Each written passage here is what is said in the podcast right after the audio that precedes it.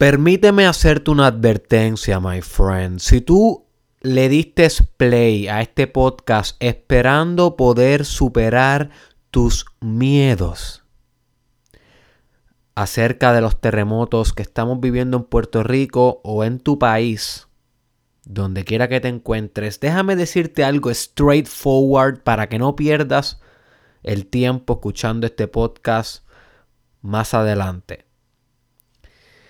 El miedo ante los terremotos es imposible de superar.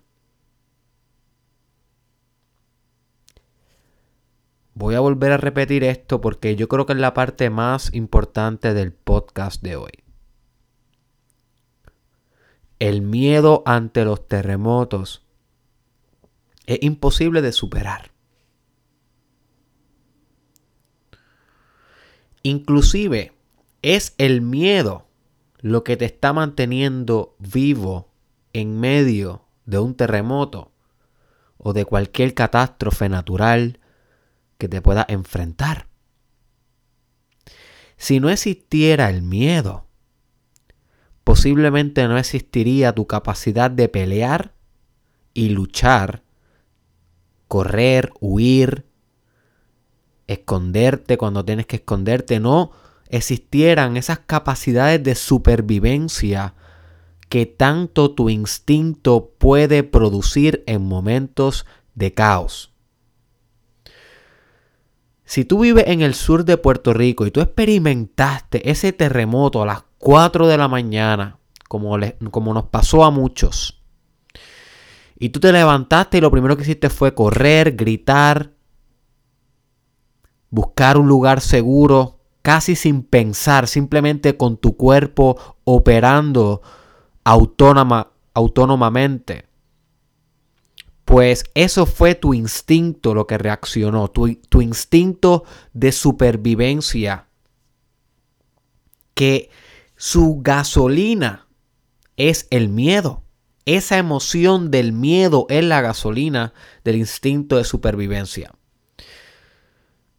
Otros teóricos tal vez dirían que el miedo y el sexo, la capacidad de tener sexo, porque si te extingues no te puedes reproducir, right? So que la capacidad y la emoción sexual también es una que te invita a supervivencia. Por eso existen los celos, por eso existen conflictos eh, de pareja y conflictos de faldas como se conocen por esa por el miedo y la sexualidad están íntimamente conectados en las partes reptilianas de nuestro cerebro y sistema nervioso. Así que fue gracias al miedo, dejando un poco al lado el aspecto sexual y concentrándonos en el miedo a morir, fue el miedo, my friend, lo que te ha salvado a ti de muchas cosas en tu vida. Así que vamos a comenzar este podcast de hoy dándole gracias al miedo. A ese temido cuco que muchas, en muchas ocasiones controla nuestra vida para mal, el miedo. El miedo al que dirán, el miedo al que pasará, el miedo a morir, el miedo a la quiebra económica, el miedo, el miedo, el miedo. Vamos a darle gracias hoy al miedo. Aquí tú y yo, my friend, dale gracias a tu miedo. Porque tu miedo te está manteniendo con vida. Si no tuvieras miedo, no te importara caminar muy cerca de la orilla de un barranco, you see, posiblemente ya no existieras si no tuvieras sentido de miedo. Así que una vez le damos gracias al miedo y entendemos que nunca vamos a superarlo, porque superar al miedo es literalmente eh, propiciar nuestra extinción.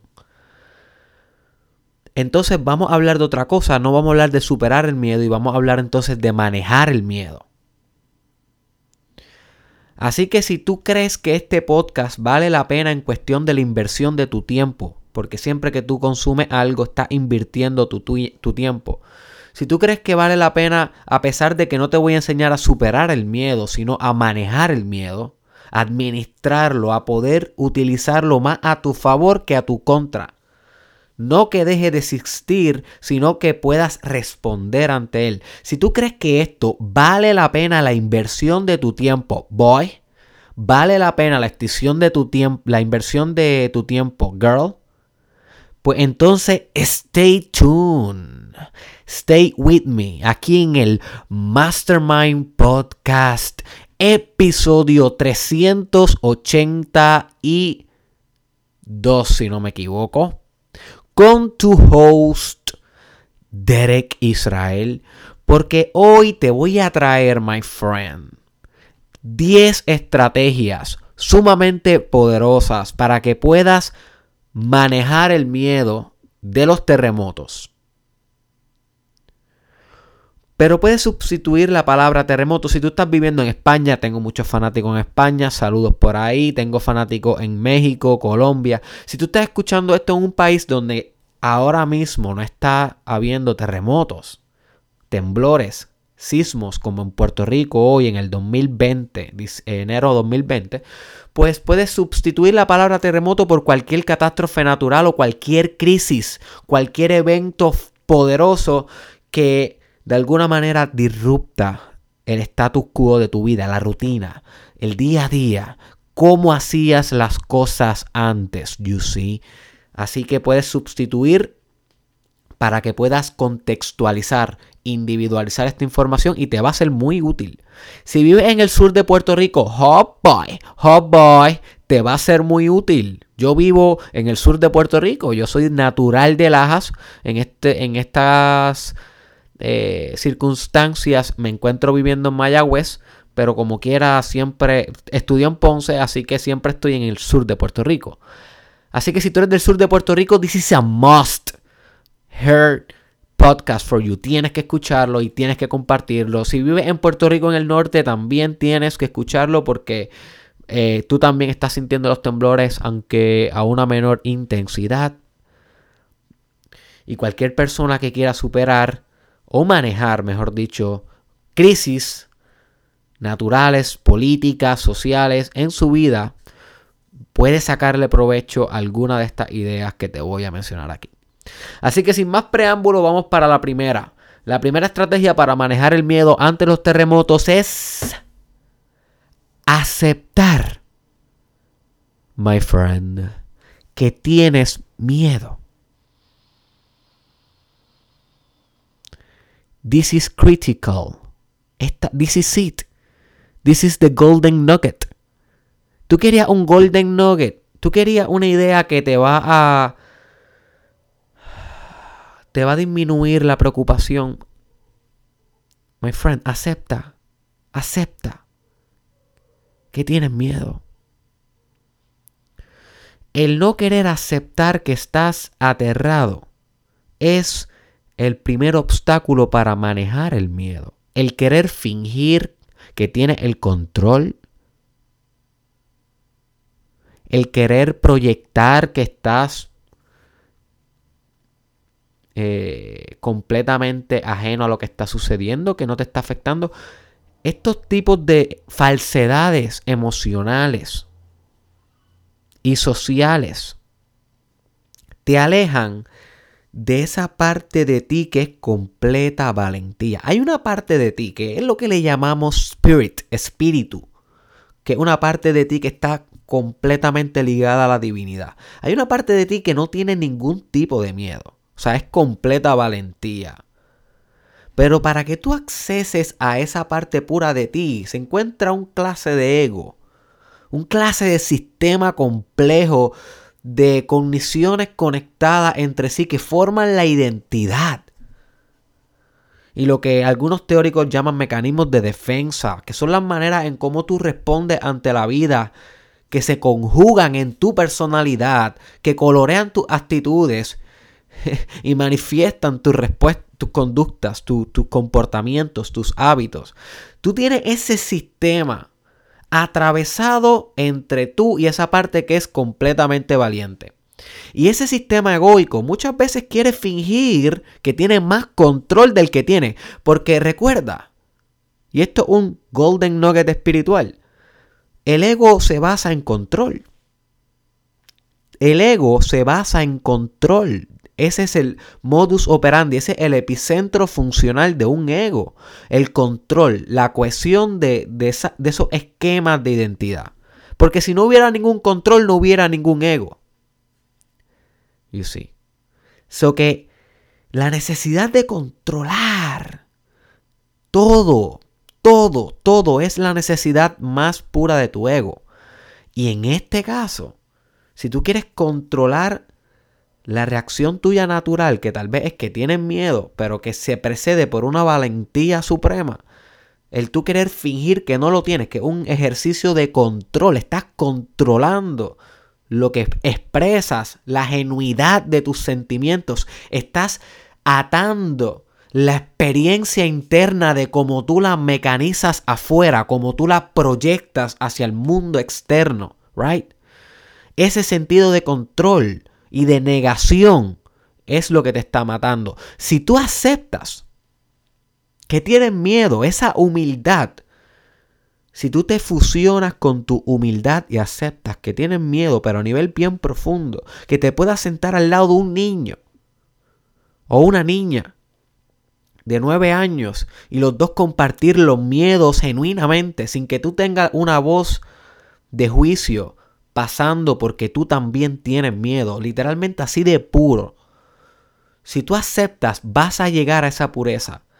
Y créeme, my friend, que cuando tú aceptas tu vulnerabilidad, tú superas tu debilidad. Apúntate ese quote. Cuando tú aceptas tu vulnerabilidad, tú superas tu debilidad. You see. Así que no hay nada de malo en aceptar que tienes miedo. Yo tengo miedo. Derek Israel, ahora mismo yo estoy grabando este podcast con miedo. Vine a la parte de arriba de mi casa y estoy grabando. Eh, eh, ahora mismo son las 2 de la mañana. El día que hubo el terremoto a las 4 de la mañana yo estaba trabajando, estaba subiendo los, podcasts a todas las plataformas que prontamente van a salir en todas las plataformas, voy a estar anunciando eso, estaba trabajando en el proyecto y sucedió el temblor. Desde eso yo no estoy durmiendo en la parte alta de mi casa, estoy durmiendo en la parte de abajo, eh, bien cerca de la puerta para poder salir en caso de una emergencia.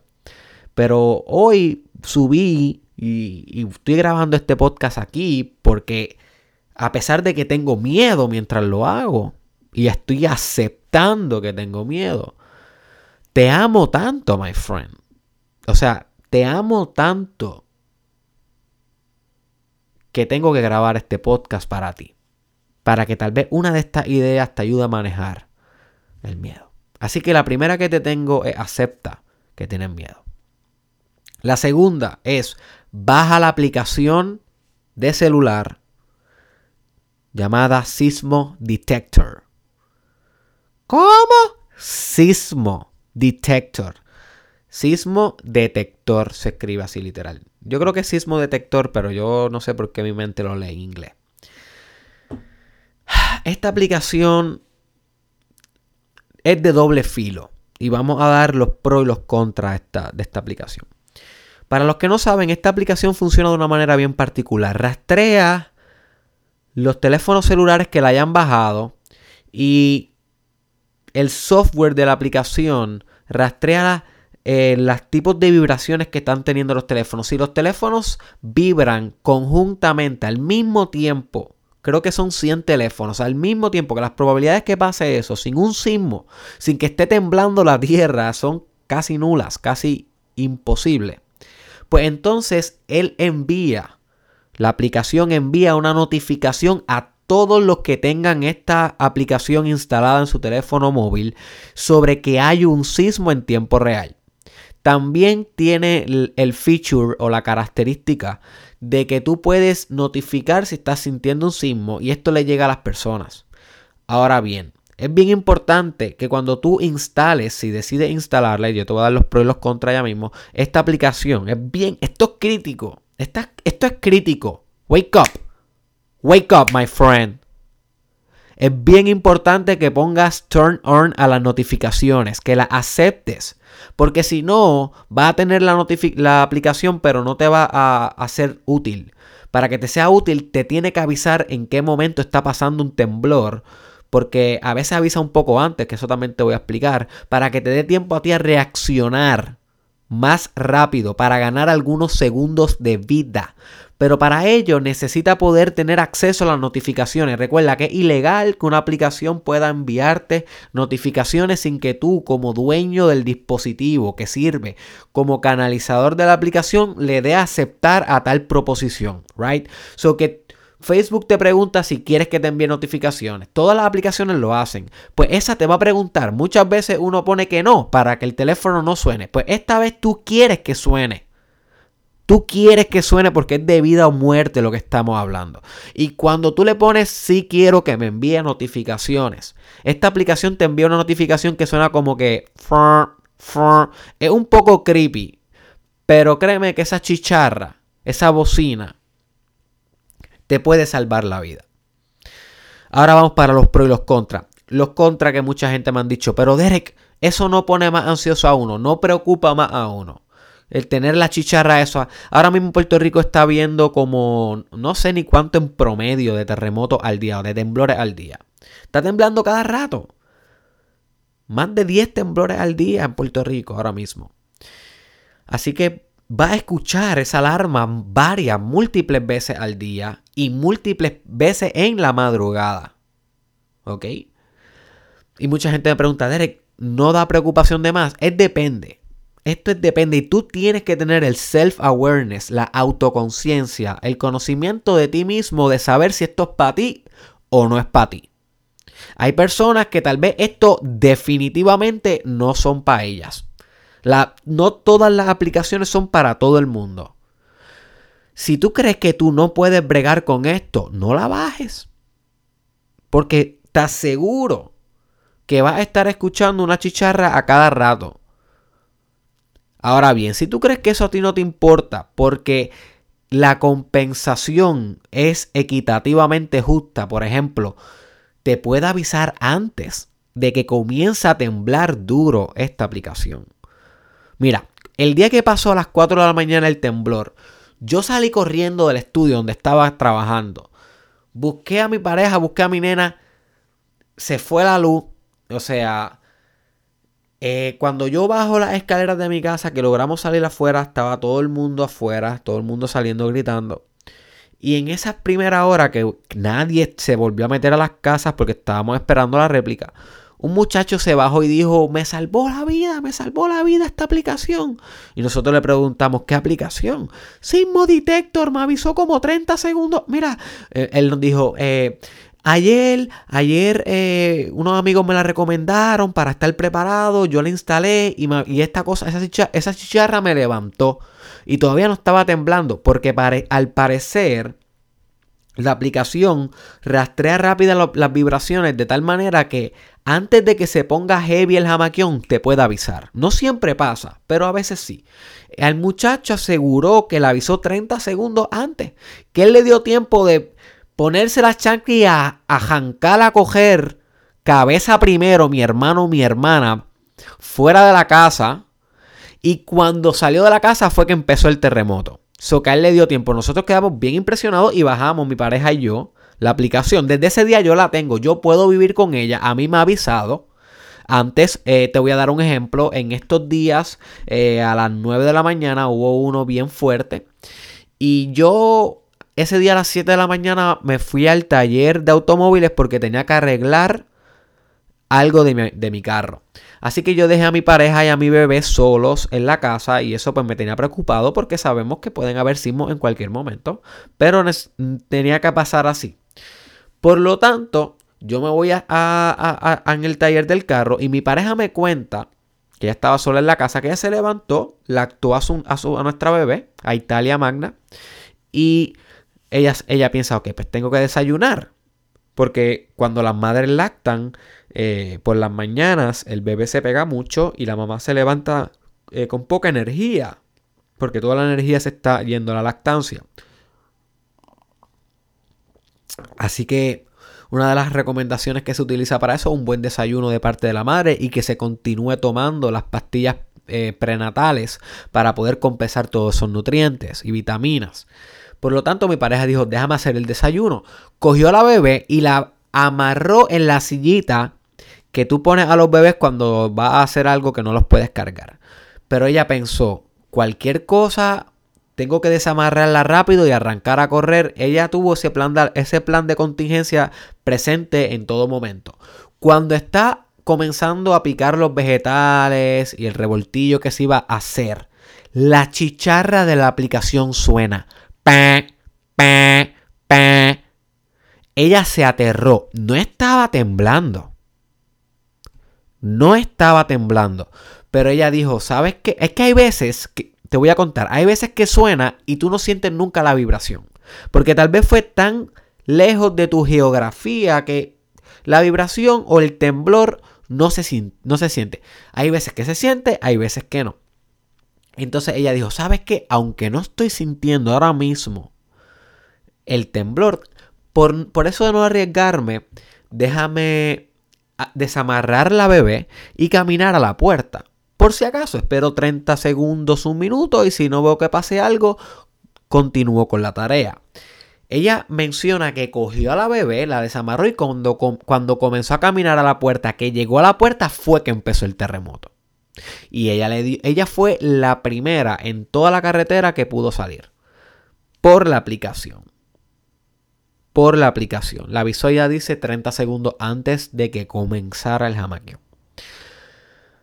Esto es a tu discreción. Yo la tengo y la recomiendo. Si tú eres muy nervioso, si tú crees que no vas a poder lidiar con eso, pues no lo hagas. Pero una opción que tienes. Y si tú eres de las personas que puede lidiar con esto, esto te va a dar un poquito de manejo del miedo. Porque tienes una herramienta contigo. No es lo mismo entrar a un bosque sin flashlight que entrar a un bosque con flashlight con una herramienta. No es lo mismo entrar a perderte en la selva sin un cuchillo a perderte en la selva con un cuchillo. So que el ser humano evoluciona a medida que utiliza efectivamente las herramientas. Eso lo vemos desde que aprendimos a usar las piedras como herramientas para hacer el fuego. Así que esta es una herramienta. ¿Entiendes lo que te digo? Esto es una herramienta. Puedes usarla, se instala en tu iPhone eh, y se llama Sismo Detector. Si no sabes cómo escribirlo, búscalo en el description o en el caption de este podcast que yo voy a estar describiéndola por ti. Así que vamos para la tercera estrategia para manejar el miedo. Edúcate. Y esta es clásica, pero oye, esta no la podía dejar afuera. Edúcate. Y déjame felicitarte, déjame darte un abrazo. Porque en vez de sintonizar hoy a, un, a uno de estos chismosos de Puerto Rico que no hacen más que hablar basura en su podcast o en su radio o en sus medios de comunicación, escogiste hoy darle play a algo que te va a educar, algo que te va a enseñar. Así que tú eres del 1 fucking por ciento, uno de este país y del mundo que deciden ser autodidactas y escuchar cosas que realmente aprenden por ello sin que nadie los esté obligando, sin que haya ningún profesor diciéndote qué tienes que hacer y qué no tienes que hacer. Usted está siendo un líder, usted está siendo proactivo y valiente y yo tengo que, mira, aplaudirle eso. Así que usted hizo un buen paso y usted comenzó con su proceso de educación. Pero no te puedes quedar con esto. Si tú quieres poder manejar efectivamente el miedo a los terremotos, a cualquier crisis, tienes que tener educación. A mayor conocimiento tú tengas, mayor va a ser tu sentido de control. Y por lo tanto, tu ego va a poder sostener una integridad más sólida ante el miedo, sin descompensarse tanto. ¿Ok? Sin desintegrarse tanto. Y si fuera que estuviéramos hablando de que se desintegrara, de que al fin fueras no ego, y fueras simplemente espíritu y pudieras accesar a la valentía infinita que hablamos al principio, pues fuera una cosa. Pero no, cuando yo te estoy diciendo que, que se desintegra, te estoy hablando de que, se, de que no se maneja correctamente.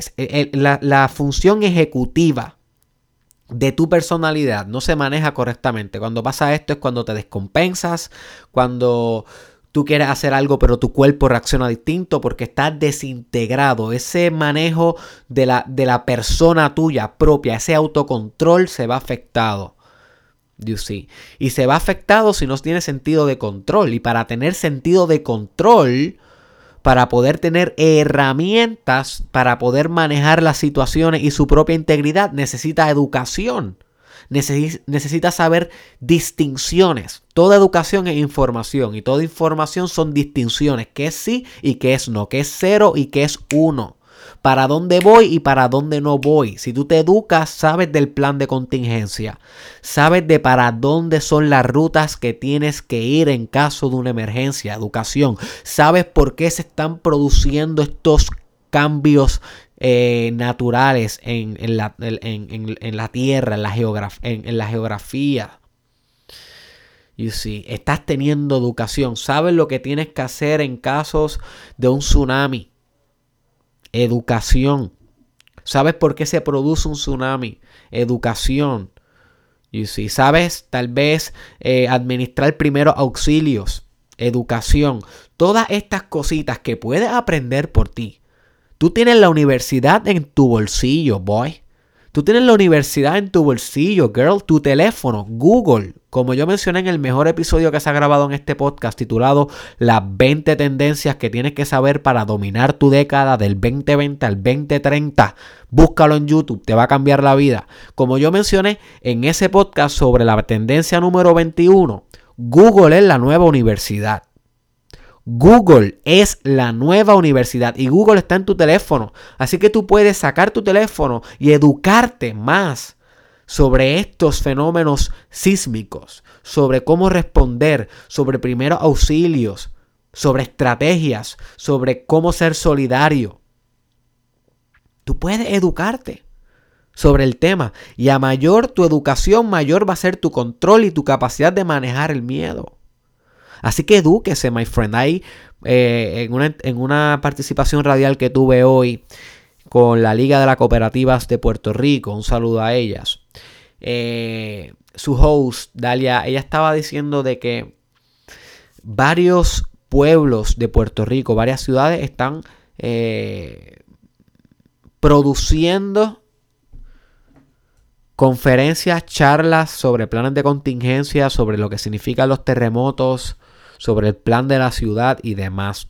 Así que están ofreciendo educación gratuita para que tú vayas en la zona metro, eh, en la zona, no, no, menciono zona del sur, pero supongo que, que, también los grupos que están en estos sitios de, de refugiados están proveyendo educación. Así que si tú estás en un refugio escuchando este challenge, te amo, by the way, te amo por eso, te amo y estoy contigo, my friend, estoy contigo.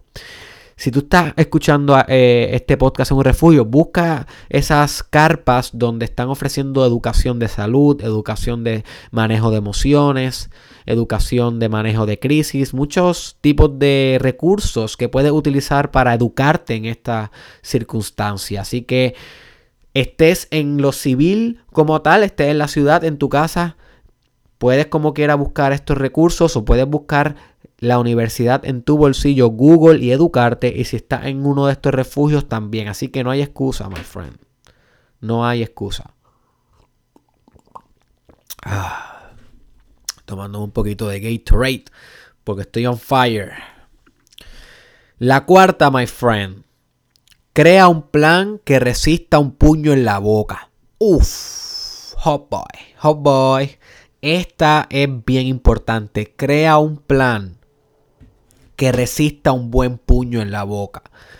Mike Tyson, famoso boxeador, campeón, estrella de películas de Hollywood, dijo una vez, todos tenemos un plan hasta que nos meten un puño en la boca. Todos tenemos un plan hasta que nos meten un puño en la boca. Y déjame decirte, my, my friend, usted yo sé que tiene un plan. Pero ese plan puede ser tan débil que cuando venga el primer jamaquión del terremoto se vaya al demonio el plan. Y es la realidad. Y hay que, aquí, aquí hay que confrontar nuestras deficiencias. Yo me di cuenta que en mi caso personal yo no tenía el mejor plan del mundo. Así que yo he tenido que confrontar el, la actualización de un plan de contingencia con un buen puño en la boca. Así que yo no sé cuál es tu situación actual, amigo que me escuchas. Pero si te puedo ahorrar ese puño en la boca, déjame ahorrártelo, ¿ok? Déjame ahorrártelo por el simple hecho de que hagas un, un buen plan que cubra todas las áreas. Que cubra qué vas a hacer inmediatamente luego de una crisis en caso de que se dé. Que cubra tener las mochilas disponibles, posiblemente en los vehículos, para que puedas salir de tu hogar y montarte en él y arrancar si hay que arrancar.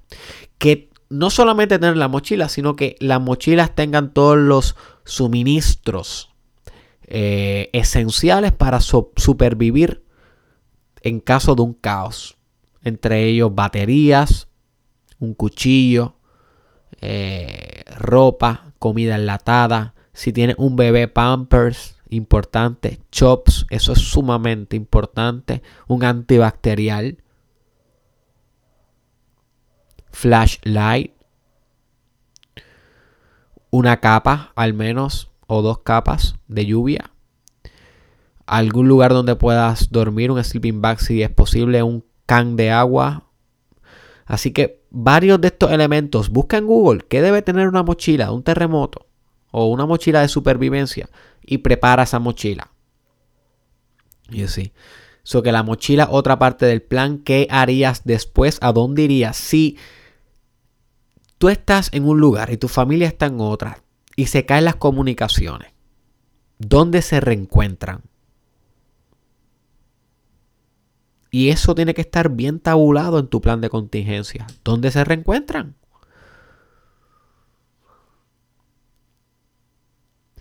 En caso de que tu ciudad quede destruida, ¿hacia dónde van? ¿Cuál es su plan? ¿Dónde se encuentran los refugios más cercanos? Todas estas cosas que se supone que tenga un plan de contingencia poderoso, va a maximizar tu manejo del miedo a la hora de que te llegue un buen puño en la boca mi hermano. Yo espero que el puño en la boca simplemente te dé te des un chichón y no te vuele los dientes. Porque tu plan siempre va a verse afectado cuando llegue el momento real. No hay plan perfecto. Pero el puño te puede, o más que romper un poquito el labio, te puede tumbar los dientes. Y yo espero que no te tumbe los dientes porque usted tenga un plan faturo un plan débil, sabiendo el peligro que está corriendo Puerto Rico hoy. Así que es una responsabilidad del padre, de la madre, hasta del hijo. Todo el mundo tiene que contribuir a ese plan. No hay excusa. ¿Ok? Así que vamos para la próxima. Y es... Respira. ¿What? Tal vez te preguntas. Sí, my friend. Y aquí vamos a entrar en una estrategia un poquito más yin. Un poquito más light. Sé que te he tratado un poco fuerte. Como que va a una aplicación, tienes que educarte, tienes que hacer un plan que resiste un puño en la boca. Vamos ahora a, a eso que es bastante yang, ¿no? Es bastante directo, bastante proactivo. Vamos ahora un poco más yin. Vamos ahora un poco más a respirar. My friend, estamos pasando un proceso largo y tedioso. Un proceso que puede ser impaciente. Muchas crisis son así. Son como el camino de Silent Hill. Como que nublado, como, con mucha neblina. Interminable. Right? Y el mejor consejo que yo te tengo para caminar un camino largo e interminable es caminarlo respirando profundo.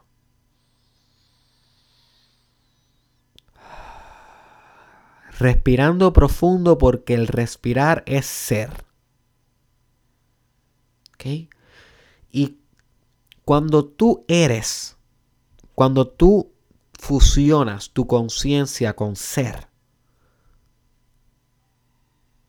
la experiencia que estás viviendo se, es tan directa con tu espiritualidad, es tan directa, la resistencia entre ellas es tan nula que transforma cada aspecto de ti. Así que respirar no es solamente relajarte, ni tener vitalidad. Respirar es transformación de tu personalidad. Cuando tú respiras es como si tú estuvieras tejiendo las lecciones que te está dando el momento presente. Si tú no tejes esas lecciones, puede que se te olviden, que se desvanezcan de tu espíritu como la arena entre los dedos. Pero cuando tú estás respirando cíclicamente, profundo, bien hacia tus vísceras, lo más profundo que tú puedas, ahí donde se ubica tu energía sexual. Que el oxígeno se haga uno con, con, con tu espermatozoide y con tus óvulos.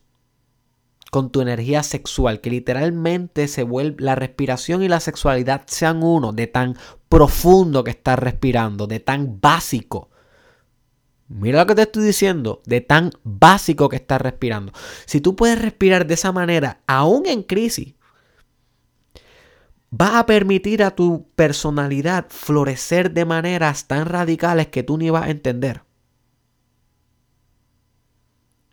Así que hay diferentes poderes con la respiración. prayanam, ay, se me olvidó cómo se, se me olvidó cómo se llama esto en hinduismo. Pranayama, si no me equivoco. Pranayama. Pranayama, si no me equivoco, eh, el estudio de la respiración en India. La ciencia de la respiración. Y siempre se ha sabido que la respiración es Dios. Respirar y Dios no es diferente. Por eso es que spirit es sinónimo de breathe, de respirar. Y por eso es que el elemento air siempre espíritu, aire, espíritu. Pero no te confundas no reduzca a Dios con respirar. Porque también Dios es cantar, Dios es bailar, Dios es reír, Dios es todo. Pero respirar es una manera bonita de conceptualizar a Dios. El principio básico de la existencia, right? O cámbiale el nombre a lo que tú quieras. El principio básico de la existencia. Así que al tener diferentes niveles, podemos usar la respiración a nivel profundo, a nivel rítmico, respirando suavemente y profundamente, constantemente y conscientemente. Respiración consciente, respiración consciente, respiración consciente. La podemos usar para relajarnos y esto ayuda a manejar el miedo, pero también la podemos usar para el, proceso, alquímico, el proceso transformador que se lleva a cabo cuando tú te haces uno con la experiencia. Y esto puede suceder en experiencias adversas. ¿Por qué usted cree que Víctor Frankel pudo transformar tanto su personalidad cuando se encontraba discúlpame, cuando se encontraba en los campos de concentración en nazi? Ok. Víctor Frankel se hizo otro en los campos de concentración en nazi porque sabía respirar. Claro, era un humanista de los mejores. Si no sabes quién es Víctor Frankela, apunta ese nombre y busca su biografía, por favor. Tiene un gran libro que se llama eh, El hombre en búsqueda del significado. Man Searching for a Meaning. También te lo recomiendo. Así que respira esta experiencia, my friend. Lo que sea que estés pasando, cual sea que sea tu crisis, respírala. Sé la crisis, sélo. No la vivas, no la tengas, no la veas. Sé la crisis, séla a nivel metafísico. Metafísico que trasciende lo físico. A nivel substratial, de substrato. A nivel substancial, de fundamento. sé la crisis. Wow, this is one of the most powerful podcasts I have ever conducted. Ok, vamos para la 6. Hablando un poquito de Víctor Frankel, él hablaba bastante del significado. Y yo, y si, y si, tú quieres saber un poco más del significado y cómo encontrar un significado poderoso en tu vida, que esto puede revolucionar lo más básico de tu espíritu, búscate un episodio en YouTube, SoundCloud o Facebook y pronto en todas las plataformas que se busca, que se llama Mastermind Podcast Significado. Busca eso, no recuerdo exactamente cómo lo titulé, pero nada más con la palabra significado va a salir como el episodio 300 o 200 algo. Ahí yo te hablo un poquito más de esta idea, pero esta idea aplica a las crisis y es la sexta Encuentra un significado a tu circunstancia. Encuentra un significado a tu circunstancia. Esto te va a ayudar a manejar el miedo. Si tú encuentras un significado a lo que estás pasando, va a manejar el miedo. Y yo pensé mucho en qué palabra poner. Si encuentra o crea un significado. Yo creo que más asertiva es crea pero quiero, le puse encuentra para que se escuchara un poco más friendly. Porque a veces pensamos que va a ser más fácil si encontramos que creamos, que crear, ¿ok? Encontrar es más fácil que crear. Porque encontrar es receptivo. Encontraste algo, algo, algo, algo estaba ahí y tú simplemente lo descubriste. Pero cuando estamos hablando de crear algo, estamos hablando de algo proactivo, ofensivo algo que conlleva mucho más recursos de tu parte para gestar y, producir. Así que crear algo a veces nos da un poco más de miedo, sin embargo es necesario que tú crees un significado para que tú puedas espiritualizar la experiencia que estás pasando en esta crisis. Hay gente que lo perdió todo. Todas las viviendas, yo lo he visto, yo lo he tocado con mis manos. Yo he hablado con ellos, los he ayudado. He ido a diversos eh, refugios y comunidades impactadas en toda el área sur de Puerto Rico. Y yo sé que tal vez escuchar que yo te diga que crees un significado se puede escuchar un poco empático, poco empático de mi parte, pero realmente no. Lo digo con la máxima empatía, solidaridad que puedo tener ante ti, con el máximo amor. De verdad, desde lo más profundo de mí, yo te pido que tú crees un significado. Si tú fallas en hacer esto, vas a fallar en la crisis, vas a fallar en la prueba. Todas crisis son una prueba y todas crisis son una oportunidad. ¿Ok? Pero la oportunidad se manifiesta si superas la prueba. Y todos hemos tenido pruebas diferentes. Incluso en esta crisis, no todos lo hemos perdido todo. Hay personas que lo han perdido todo.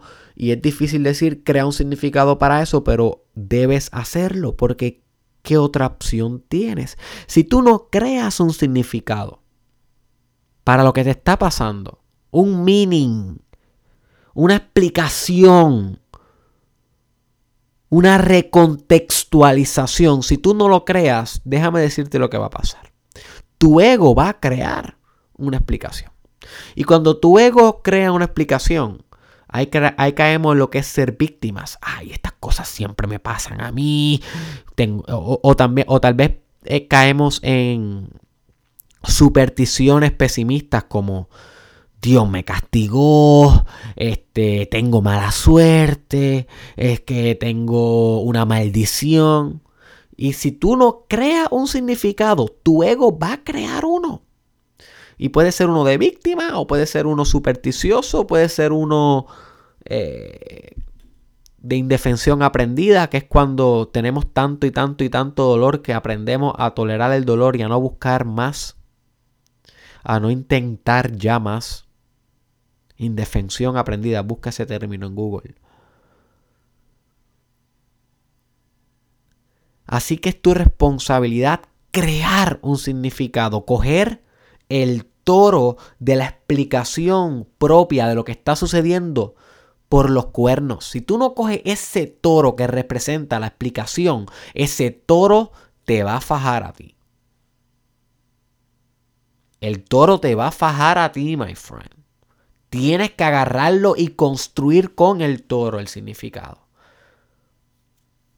de por qué tú estás viviendo esto. ¿Cuál es la prueba que tienes que superar? ¿Cuál es la invitación? La invitación que te está haciendo la vida por más. La invitación que te está haciendo la vida a evolucionar, a trascender, a ser un sistema de un mayor orden. Como individuo, como espíritu, como líder, como ser. Y esto se hace en las noches cuando nadie te ve.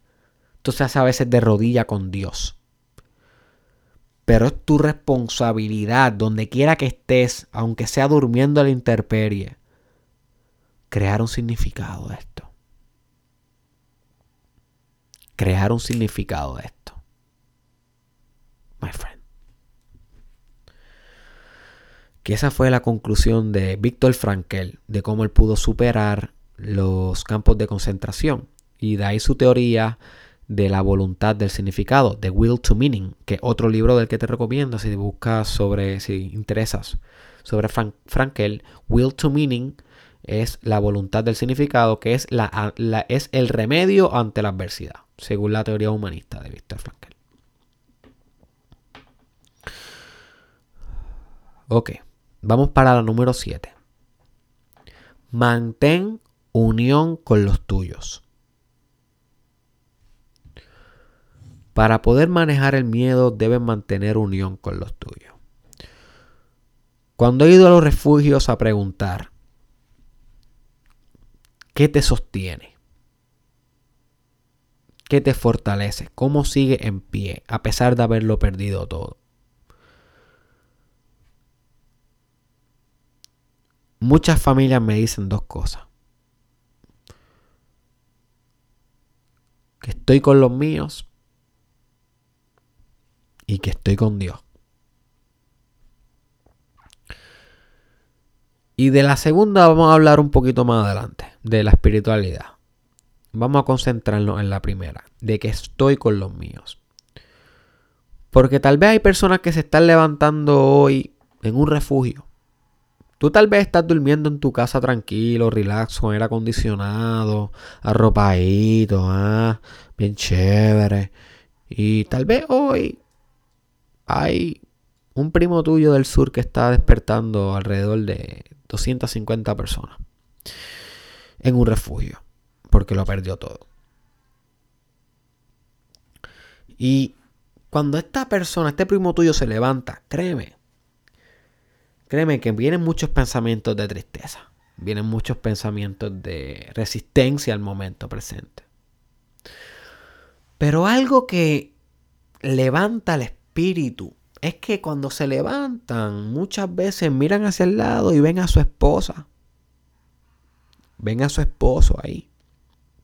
Ven a su suegra, por bien o por mal. Ven a, ven a sus hijos, ven al primo, ven al vecino, ven al líder comunitario y dicen, you know what? Estoy con los míos, no estoy tan mal. Se está levantando tal vez en una montaña, en una caseta de acampar, en Peñuela, en Guayanilla, Puerto Rico. Pero, you know what? Tienen unión familiar.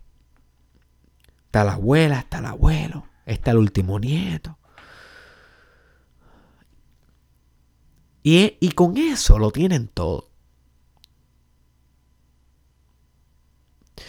Ese sentido comunal sostiene la voluntad hacia el progreso. Y es potente porque el puertorriqueño es bien comunal. Eso viene de lo que es ser latinos y la influencia latinoamericana en Puerto Rico que somos bien colectivistas. No pensamos tanto en el individuo, pensamos en el grupo. Y esto, este pensamiento es bien potente. Inclusive las primeras civilizaciones pensaban no como individuo, sino como un grupo. O sea, el tú. No existía el tú. No existía el yo. Existía el grupo, no había identidad individual. La identidad era grupal.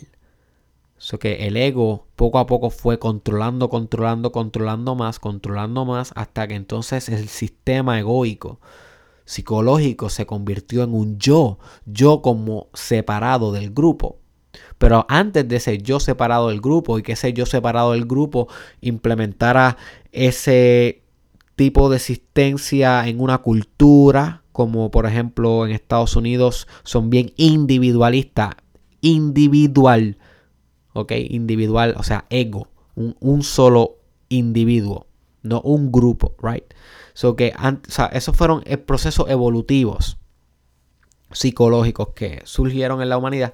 Pero todavía las dos fuerzas, la colectivista, la yo soy el grupo y la individual, yo soy yo y el grupo está allá, las dos fuerzas rigen, rigen mucho de nuestra motivación, mucho de nuestro comportamiento. Y en, y en Puerto Rico a pesar de que tenemos la parte individual, somos bien colectivistas. Somos bien colectivistas. Y si el grupo está bien, si los de nosotros, si los míos, si los míos están bien, yo estoy bien. You see, por tanto, la importancia de mantener unión familiar y comunal con los miembros de la comunidad en estos tiempos de crisis. Eso va a sostener espíritu, eso va a sostener voluntad.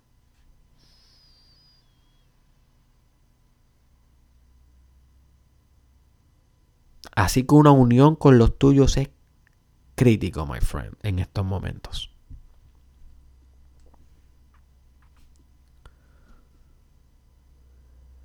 Vamos para la número 8, maneras o estrategias para manejar el miedo ante un terremoto.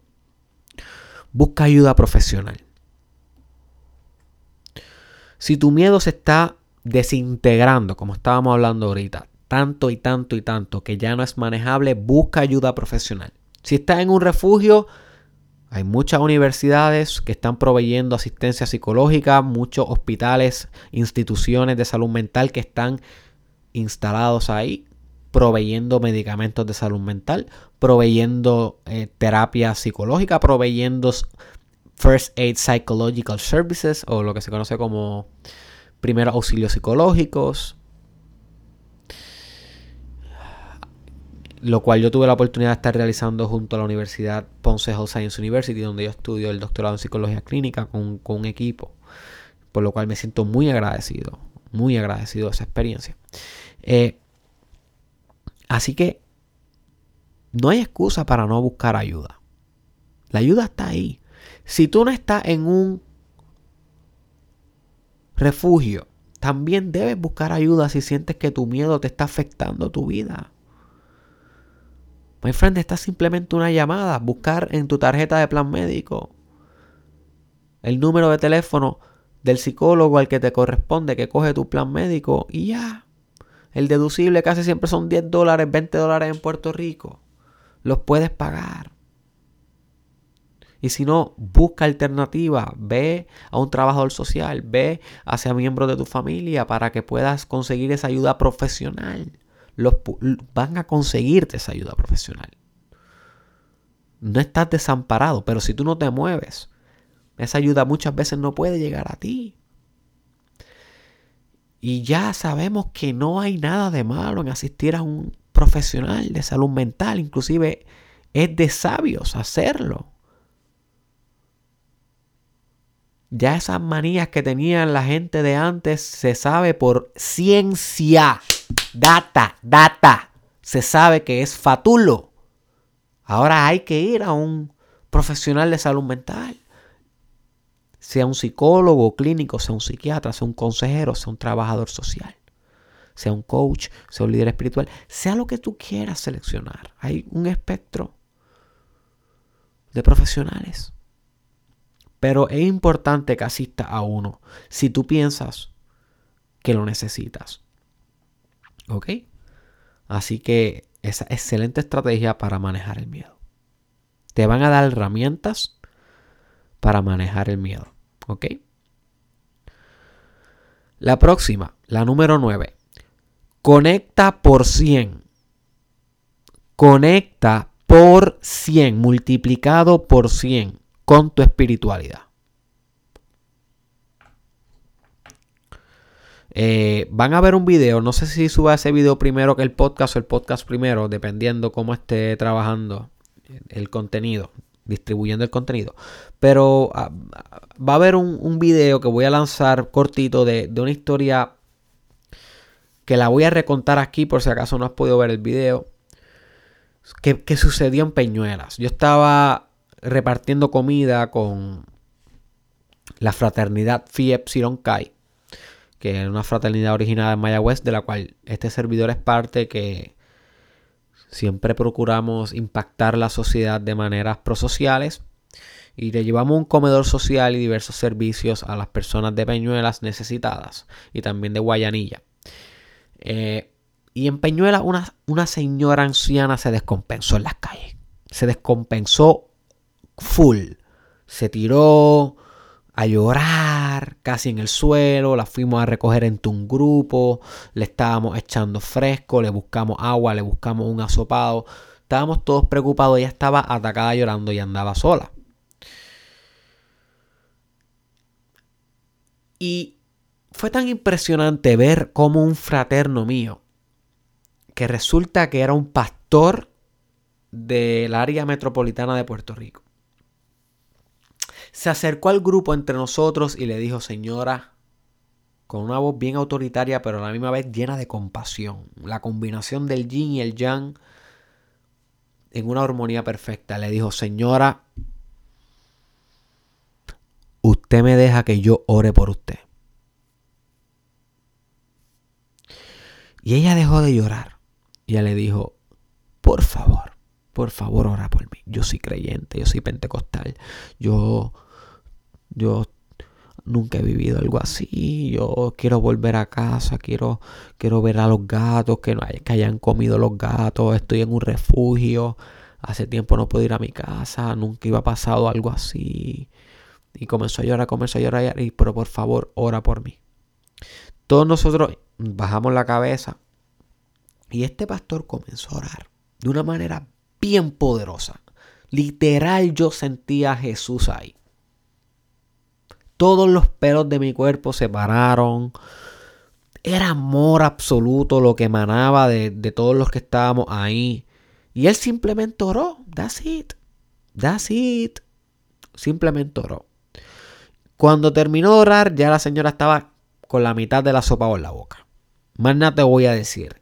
Y obviamente eso es un chiste, pero lo que quiero decir es que se, se, se compuso. Inclusive luego comió, pudimos encontrar una amiga de su grupo de apoyo que se la pudiera llevar, bebió agua, eh, se tranquilizó, comenzó a reírse, porque simplemente conectó con su espiritualidad. That's it.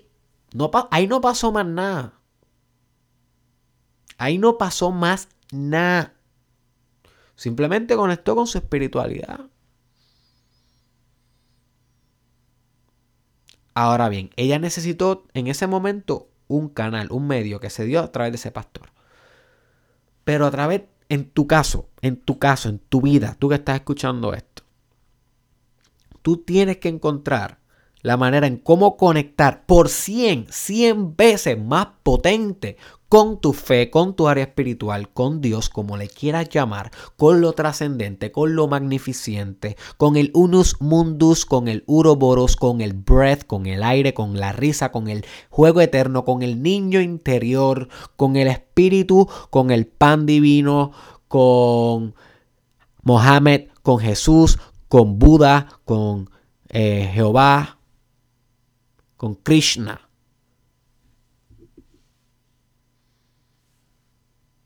con el chi.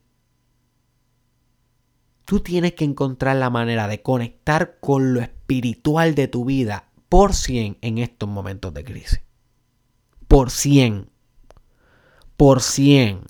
Y esto significa orar por 100. meditar por 100. Si estás haciendo ayuno, fasting, por 100. Si estás leyendo la Biblia, si estás leyendo el Vagabandita, si estás leyendo eh, libros budistas, si estás leyendo el Corán, por 100. Por 100, my friend. Espíritu por 100. En estos momentos no podemos permitirnos flaquear espiritualmente. En estos momentos no. En estos momentos cuando nos robustecemos el espíritu. Cuando el espíritu sale como un león. Entiende lo que te digo, como un león. Como el rey de las tierras espirituales que se superimponen en las tierras materiales. Como dice el Kibalión. Superpon la tierra espiritual en la tierra material con el león que sale de la conexión singular, única y directa con el espíritu en momentos de crisis. Ese es el llamado, mi hermano. Ese es el llamado, mi hermana. Que te fusiones con Jesús. Que te fusiones con el amor, con la gratitud, con la, con la compasión, con el perdón, con la solidaridad en estos momentos de crisis. Conecta por 100 con tu espiritualidad.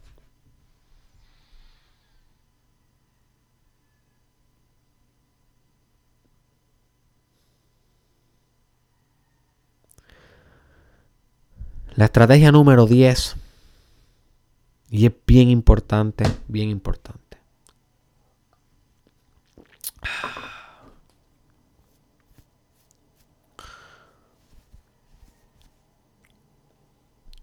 Como voy a estar compartiendo en un video que no sé si está tampoco subido antes o después de este podcast, pero que se va a llamar Peor que las crisis son crisis donde no se aprende nada. O crisis en las que no se aprende nada. Ahí yo te voy a estar hablando sobre que el problema en realidad no es la crisis, no es los terremotos. El problema en realidad es que tú no aprendas un divino demonio de esta experiencia. Ese es el problema, que usted se quede igual, que usted no evolucione, usted no se desarrolle, usted no se expanda, usted no se vuelva un ser más complejo, más capaz, más hábil después de esta circunstancia, you see. Ese es el verdadero problema. Así que para solucionar esto, como la número 10 que te presento para que puedas manejar el miedo, es que proyectes esa palabra es bien importante. Proyectes, proyectar, o sea, apuntar hacia el futuro, desplazar hacia lo teleológico, hacia lo que expande, hacia lo forward, hacia el forward next movement, hacia lo expansivo y ofensivo. Proyectar resoluciones. La resolución que conlleva conlleva una conclusión, algo que se resolvió, algo que un insight que se produjo, que se generó luego de un profundo conflicto interno, right? Una resolución es una solución profunda de de un debate que tenías contigo mismo en tu propia personalidad. Así que proyectar resoluciones para tu futuro. Resoluciones que se hicieron en este momento de crisis. O sea, que use este momento para tomar decisiones definitivas para tu vida. Dime qué mejor momento, boy. Qué mejor momento que ahora para tomar decisiones radicales, decisiones grandes, decisiones que transformen el destino tuyo y el destino de los tuyos. Qué mejor momento. This is it. En momentos de crisis es donde la serpiente muda la piel. Es donde el águila se arranca las, las garras para mudar garras nuevas. En estos tiempos de crisis es donde el león le crece la melena.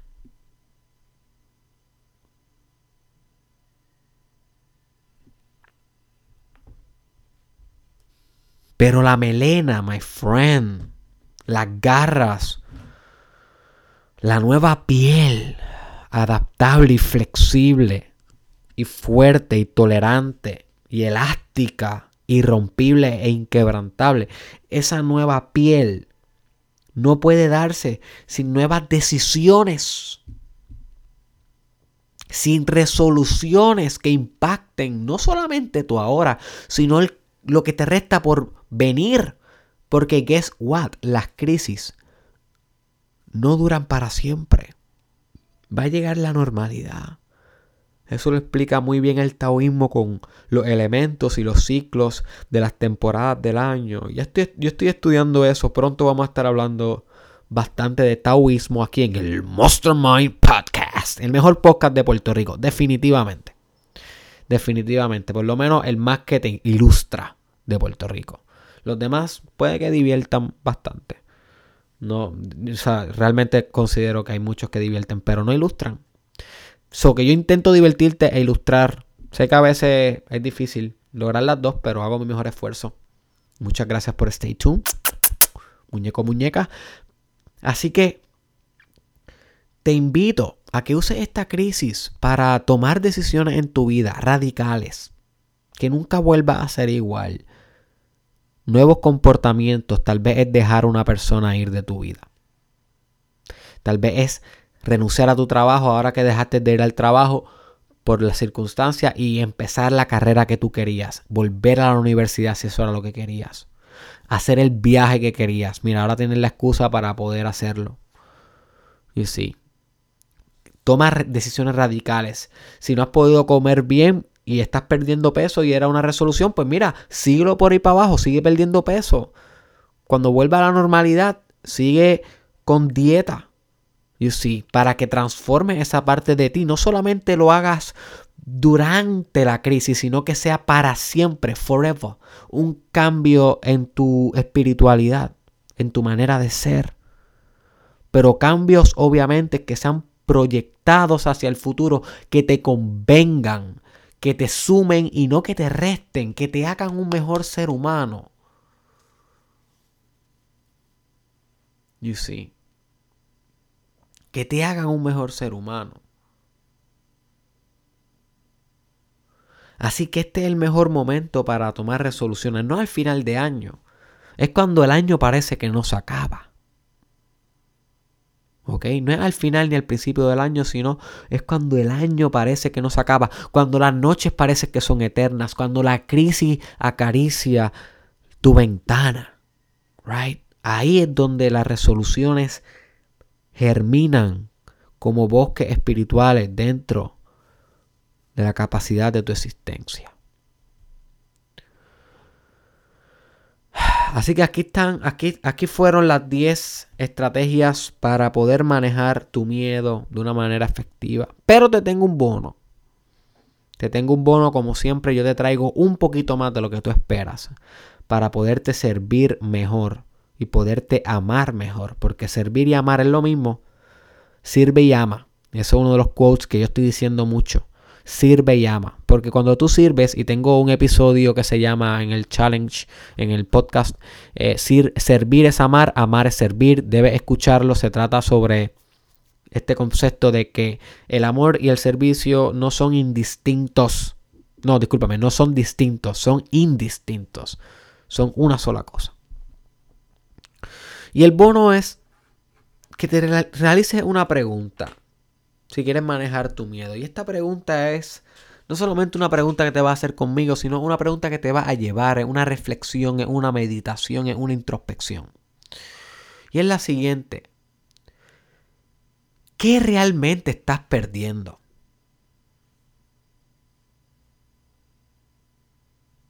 Porque si tú tienes miedo de perder la vida, ajá, pero ¿qué realmente estás perdiendo? Si tú pierdes la vida, ¿qué es la vida? Porque si, no, si nos vamos a nivel objetivo, la vida básicamente es una división constante de células que producen algún tipo de funcionamiento, right? Algún tipo de, metabolismo, algún tipo de interacción entre el ambiente de afuera y el ambiente de adentro que produce un sistema celular. Eso es vida, básicamente. So que eso es lo que tú pierdes. Por eso realmente tienes el miedo ante los terremotos, por perder una división celular con un propósito funcional. No, tú pierdes mucho más que eso, por eso es que tienes miedo. Pero ¿qué es eso que realmente estás perdiendo? ¿Qué es? ¿Estás viviendo una vida que realmente vale la pena no perder? Esa es una pregunta que te puede explotar la mente. ¿Estás viviendo una vida que realmente vale la pena temerle a perderla?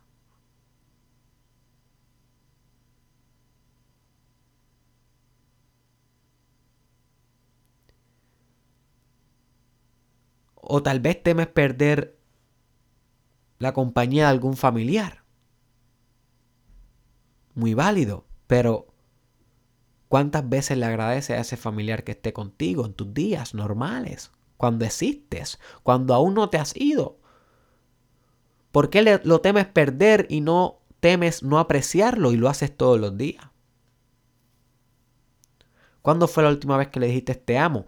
¿Cuándo fue la última vez que le dijiste gracias por existir? ¿Cuándo fue la última vez que diste un abrazo? A esos mismos que entonces tú me dices, Derek, temo perder la vida porque los pierdo a ellos. ¿Cuándo fue la última vez que los amaste públicamente?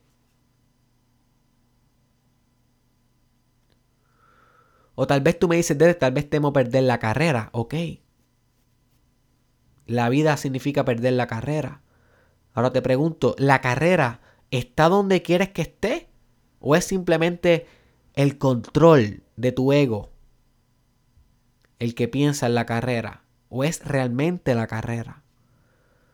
Porque si tú no quisieras perder la vida para no perder la carrera, posiblemente tu carrera tiene que estar exactamente donde tú quieres que esté, la tienes que estar llevando al punto. ¿Es esa tu realidad o no es esa tu realidad? Y esto es una gran reflexión porque esto te puede llevar a las resoluciones que tú proyectas al futuro, a las decisiones. Tal vez esa no es tu realidad y te das cuenta ahora. Qué bueno que te diste cuenta ahora. Porque posiblemente vas a sobrevivir esta crisis. Ahora, cuando sobrevivas a esta crisis, estemos en el 2021, ¿vas a estar en la misma carrera o vas a evolucionar esa carrera? ¿O la vas a progresar? ¿O vas al fin a hacer algo distinto? ¿Qué es lo que realmente estás perdiendo?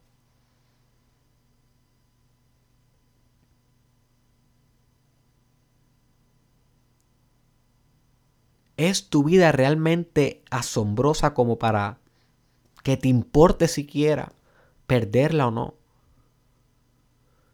Y si es asombrosa, perfecto, my friend. Reflexiona esto también, porque hay veces que hay que meditar sobre lo magnífico.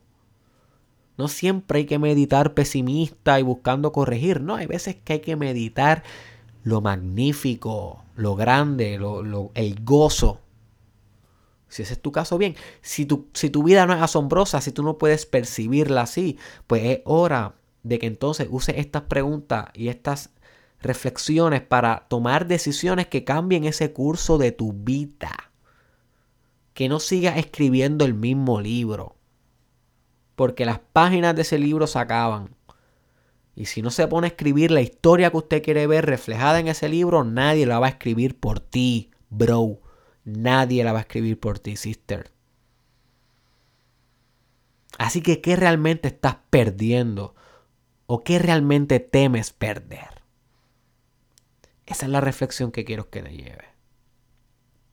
Así que voy a repetir las 11 estrategias para manejar el miedo para que puedas eh, consolidar mejor esta información. Y la primera acepta que tienes miedo. Aceptar es amar, my friend. La segunda, baja la aplicación Sismo Detector. La tercera, edúcate. Google es tu nueva universidad. La cuarta, crea un plan que resista un puño en la boca. Que te taje el labio pero que no te tumbe los dientes. La cinco, breathe. Respira. Pero respira no solamente para relajarte, sino para transformarte. Respira la experiencia, sé la experiencia. 6. Encuentra un significado a tus circunstancias. Crea el significado. Crea el significado. Crea el significado. Mantén unión con los tuyos. Busca ayuda profesional. Conecta por cien con tu espiritualidad Proyecta resoluciones para tu futuro. Toma decisiones radicales, audaces. Cambia hoy. No temas ser otro mañana. Y por último, pregúntate qué realmente temes perder. ¿Qué realmente estás perdiendo? Así que este fue tu host, Derek Israel. Espero que una de estas estrategias te haya eh, beneficiado mucho. Ha temblado algunas veces durante el podcast, pero he podido mantener eh, la posición. Han sido temblores bien leves. Así que estoy bien agradecido de haberlo podido grabar por completo y espero que lo puedas escuchar lo más pronto posible. Te pido por favor que lo compartas. Este episodio es sumamente importante. Que lo compartas con alguien, que lo compartas en tu profile, que lo compartas en tus stories, porque este episodio puede causar una mejoría en la experiencia de alguien que esté viviendo sismos o crisis en su vida, ¿ok? Así que tú tienes la responsabilidad de compartir este conocimiento con la gente que tú más valoras. Así que sígueme en todas las redes sociales, Derek Israel Oficial, estoy en Instagram, estoy en Twitter, estoy en Facebook, estoy en YouTube, estoy en TikTok, estoy en Snapchat y pronto va a haber eh, otras sorpresitas. No las voy a decir, no las voy a decir. ¿Ok? Y también te invito a que te suscribas a mi canal de YouTube. Si no estás suscrito a mi canal de YouTube, Derek Real Oficial, es bien importante que le des subscribe para que puedas escuchar todos los días los mejores videos de desarrollo personal del mundo. ¿ok? Y el Mastermind Podcast, que cada vez, como puedes ver, boy, se pone mejor. Siga Cristal Madrid, que es la ingeniera de la imagen del Mastermind Podcast. Ella es una artista que está revolucionando el arte en Puerto Rico y sus links para las cuentas de su social media están descritas en el caption o en el description. Y antes de irme, my friend, quiero que me comentes que me dejes un comentario en este podcast sobre cuál estrategia fue la más que te impactó y la más que vas a utilizar y qué otras estrategias pude haber mencionado que no dije aquí. Claramente hay otras estrategias para manejar el miedo, pero que tal vez no se me ocurrieron o no me dieron el tiempo. Así que ayúdame a terminar el episodio en los comentarios. ¿Ok? Así que coméntame y nos vemos en los comments. Nos vemos la próxima, my friend.